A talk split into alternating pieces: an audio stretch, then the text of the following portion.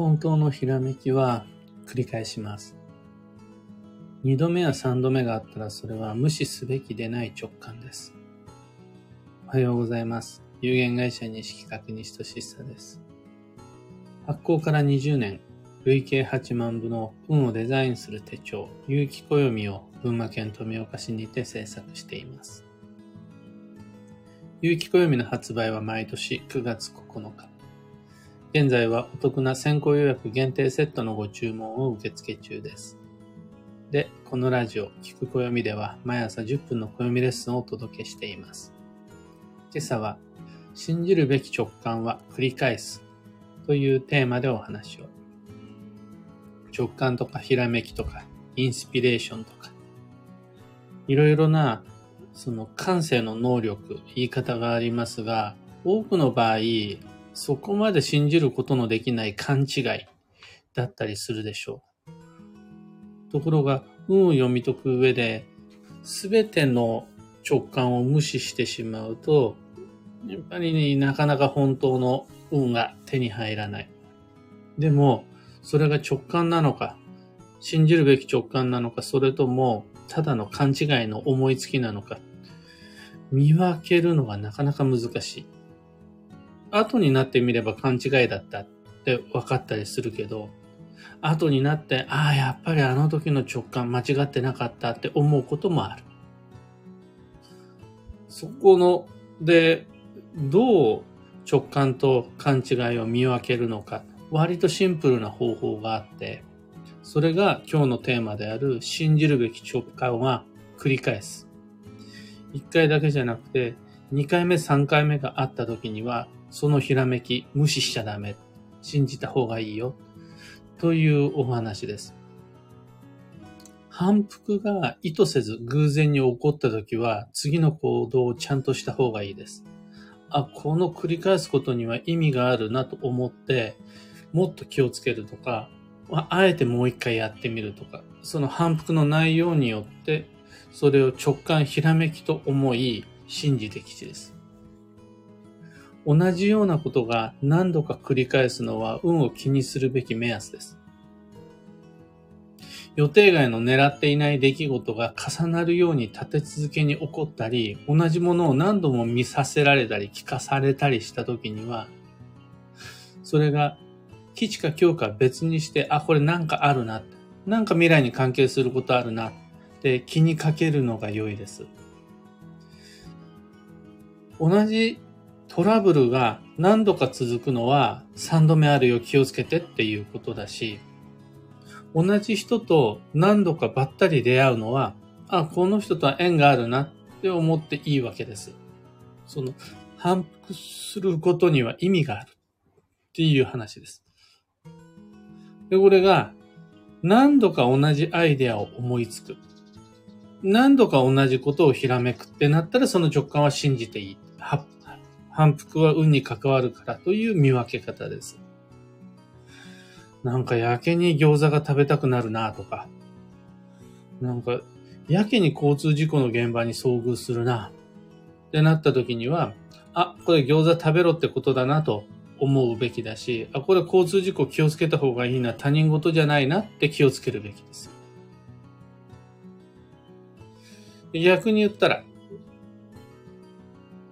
あ、これすっごいビビッときた。完全に今神様から直感降りてきた。で、衝撃的なインスピレーションがあったとしても、二度目三度目がない。別に一回きり、何度も何度もそういった現場に遭遇するわけではない。ってなったら、それ勘違いで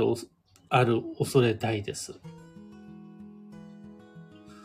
多くの場合、そういう突発的、単発的なひらめき出来事は、ドラマチックに解釈しすぎて当てにしちゃうと、ただの勘違いであることが多いです。あ、これ運命の出会いだって思うこともあるかもしれない。あ、これ完全にこのバッグ私に買えって言ってるって思うこともあるかもしれない。でもそれが複数回その瞬間が訪れずに、その時だけってなったならば、もうちょっと様子見た方がいいです。せめて2回目、3回目のビビッとくる瞬間を待って、それから判断した方が、より精度の高い直感鑑定ができます。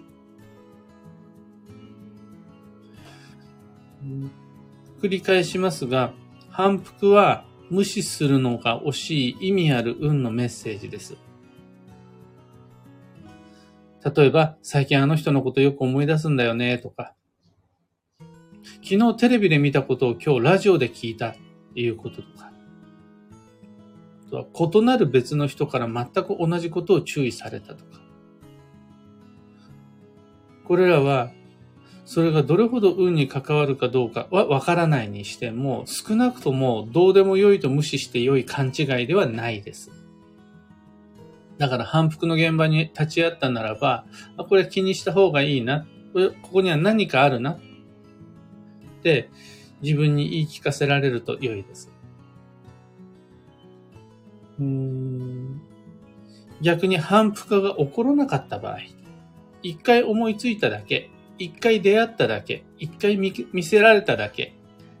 だったら、果たしてこの直感は本当に正しいんだろうか勘違いじゃないんだろうかと、一回ジャッジを保留できると良いです。で本当にそれが必要で必然な直感的メッセージであるならば必ず二度目三度目のもう一回やってくる機会があるので、それをちゃんと見逃さないように意識しながら過ごしておければ、自分の中のひらめき、インスピレーション、第六感、見逃すことはないから安心です。と、まあ、今朝のお話はそんなところです。二つ告知にお付き合いください。まず、有機暦先行予約限定セットに関して。2023年8月の8日までご注文を受けたまわります。が、中に2つだけ今月末6月30で販売を締め切るオプション商品がありまして、それが西金屋のお告げとゆるゆら招き猫という2つです。この2商品に関してはセットに付け足すことができるオプション商品なんですが、2023年6月の30日までの受付となります。詳細説明やお申し込み窓口は放送内容欄お確認ください。二つ目のお知らせが各地での暦のお話会に関して。6月22日の仙台を皮切りにいろんな街へ行って暦のお話しします。同じテーブル囲んでお勉強ではなくて暦に関する疑問とか不安とか、自分なりの使い方とか、面白い工夫とか、お茶飲みながらお話ししましょう。次が7月の3日月曜日、来週の月曜日ですね、16時から宇都宮駅近くのタリーズにて、その次が7月11日10時30分、午前中に船橋にて予定をしています。近々7月の5日には9月20日水曜日、大阪でのお話し会の告知始まります。関西方面の方、僕初めての関西上陸です。関西で有機暦使っている方とお会いできると嬉しいです。などなど様々な日程詳細、こちらも放送内容欄にてご確認ください。さて、今日という一日は2023年6月26日月曜日超繁忙の6月の21日目です。本年の本年度の最重要期間で今年一番の頑張りどころも今日入れて残り11日となりました。ラストスパートの計画を練り直しましょう。幸運のレシピはタピオカドリンク。飲み物が基地ですね。で、タピオカにこだわらずとも、例えばアロエドリンクとかナタデココドリンクとかも OK です。と最後に今日のキーワードが連結、縁をつなぎ合わせる。その心は、縁あって触れたものとはさらっと泣かさずに、一回立ち止まり、そこで仲を深めて基地です。相手が人なら、さっと別れちゃわないで、立ち話でいいんで、2、3会話を交わして。相手が物であるならば、もう分かったって手放しちゃわないで、もう少し慣れるまで何度か使ってみる。っていうことができると、信用が深まったり、絆が深まったりするのでおすすめです。以上、迷った時の目安としてご参考までに。ところで、聞く暦ではツイッターにてご意見、ご質問、随時募集中です。知りたい占いの知識や今回の配信へのご感想など、ハッシュタグ、聞く暦をつけてのツイートお待ちしています。それでは今日もできることをできるだけ、西企画西俊久でした。いってらっしゃい。ひでみんさん、おはようございます。ゆうさん、おはようございます。ふうさん、おはようございます。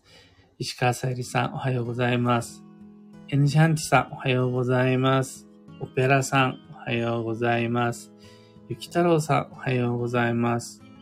今日のみんなの空は、半分、おおむね曇り空。群馬県富岡市も曇り空です。昨日はめっちゃよく晴れまして、持っているブーツを一つ、二つ、三つ、四つ、五つ、五つブーツを外に出して干しました。